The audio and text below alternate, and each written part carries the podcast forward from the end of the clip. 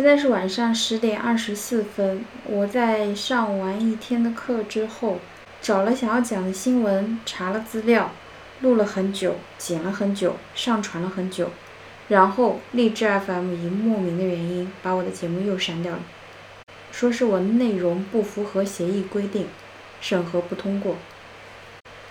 上次讲南海的那一期节目也是这样。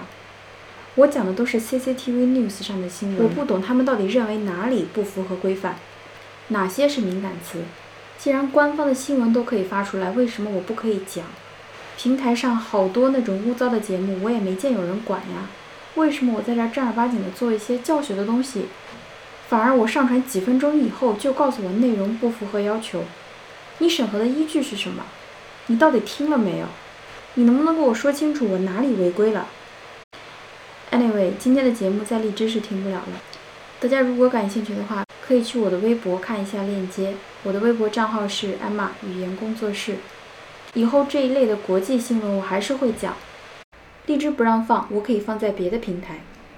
今天真的是太生气了。好了，我吐槽完了，不好意思影响大家心情了。送上一首歌，希望大家喜欢。